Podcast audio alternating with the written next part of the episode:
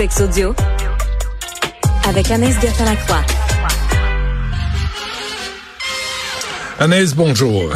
Allô, Benoît. C'est quoi ça, la gaufrerie Zizi Pop?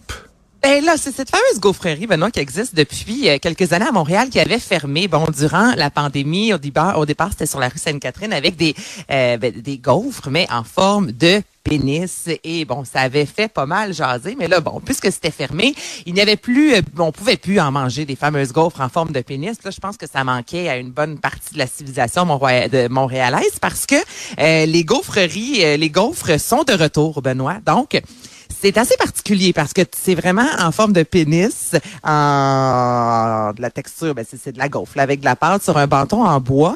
Et là, souvent, ça va être trempé dans le chocolat avec des petits bonbons. Si on rend ça là, vraiment, euh, on veut rendre ça mignon, mais ça reste que tu marches dans la rue, Benoît, avec quelqu'un et on te voit croquer à grands coups de dents euh, dans une gaufre en forme de pénis. Mais regarde, ça fonctionne. Et on a décidé de pousser ça encore plus loin. Alors là, il y a des nouvelles saveurs. Il y a tout d'abord la Sexy Zizi. Donc euh, là, c'est ben c'est avec du chocolat. La Sugar Daddy, là, ça c'est avec des prétzels. Il y a le Sugar Babe avec justement des petits chocolats roses ou encore ceux qui aiment pas tant le chocolat puis qui préfèrent manger avec du fromage à la crème, des oignons frits, c'est la North Dick. Donc c'est maintenant de retour officiellement.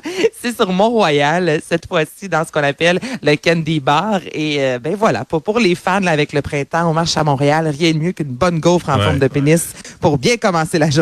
Mais envoyez pas ça à quelqu'un que vous connaissez pas. Ben non. Hein, c'est comme un dick pic, ça. Ben, c'est pareil. Ça, ça, écoute, ça s'appelle pénis. C'est un dick pic. Et leur slogan, c'est le zizi. C'est la vie. Donc, pourquoi pas? Bon, pourquoi pas. Euh, il y a eu un sondage sur la fessée.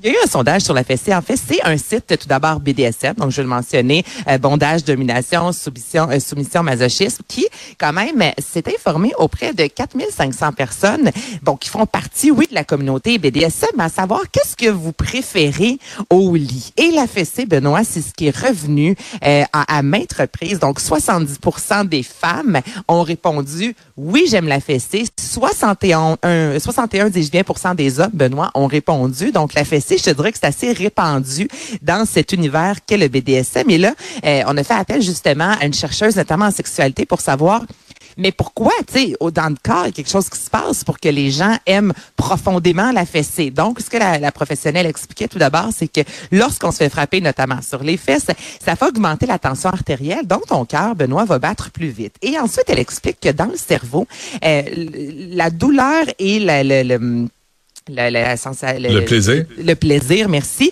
Et euh, ultra proche, OK, dans le cerveau. Puis elle dit ça, ça a été, on fait des études là-dessus, que durant une relation sexuelle, il peut y avoir une petite connexion, des fois, là, qui va venir te jouer un tour.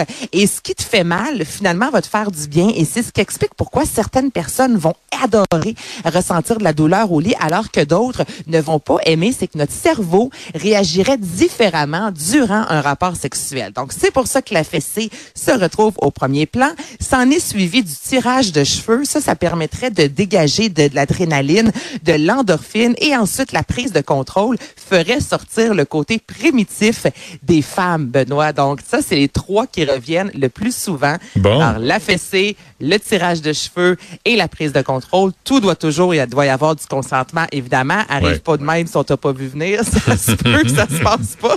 Et là, tu parles, tu l'avais prévu. Tu parles de la donner ou de la recevoir? Euh, ben là, c'est pour la recevoir. Ah, OK. Ça, ce sont les gens qui aiment se faire soit tirer les cheveux, dominer ou frapper les, les, Peut-être tout ça en même temps, mais c'est vraiment recevoir et non pas donner. OK. Mais quand t'es chauve, se faire tirer les cheveux, c'est un méchant défi.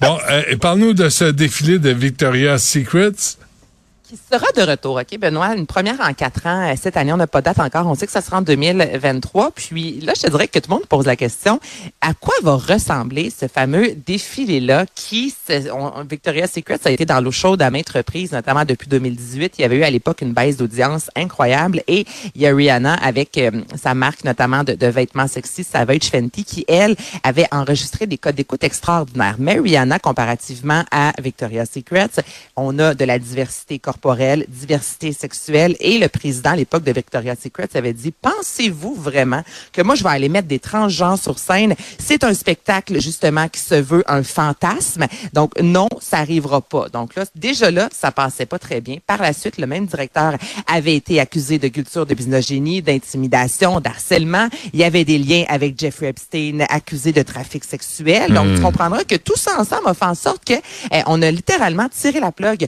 sur les défilés Victoria's Secret aussi, disant, écoutez, vous nous présentez, ce n'est pas la réalité. Donc là, il y a des nouvelles personnes en place, des nouveaux patrons qui ont dit, cette année, on a envie de revenir avec une nouvelle version de la diversité, oui, corporelle, des cultures différentes, des couleurs différentes. Donc, reste à voir ce que ça nous on, va voir, parce qu'en même temps, Victoria's Secret, Benoît, tu sais, on travaillait fort dans les dernières années pour mettre ce qu'on appelle des plus size, mais encore là, même les femmes dites euh, légèrement enrobées, c'est pas vraiment enrobé. Il y, a un, désir de Victoria's Secret pour revenir, mais mots tadine qui ont de la difficulté.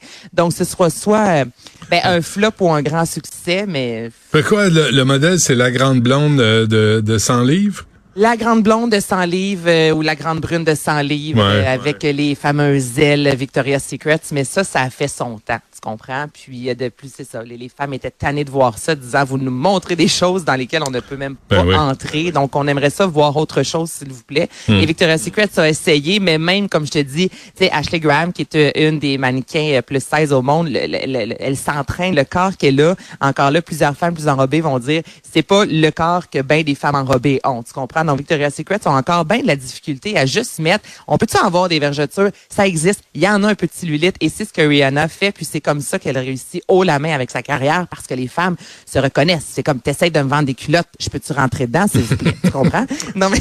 C'est un bon argument de vente. J'avoue. Parfait. Anaïs, merci. On se ah, ben reparle demain à la même heure. Et merci à toute l'équipe. Yasmine qui suit à l'instant.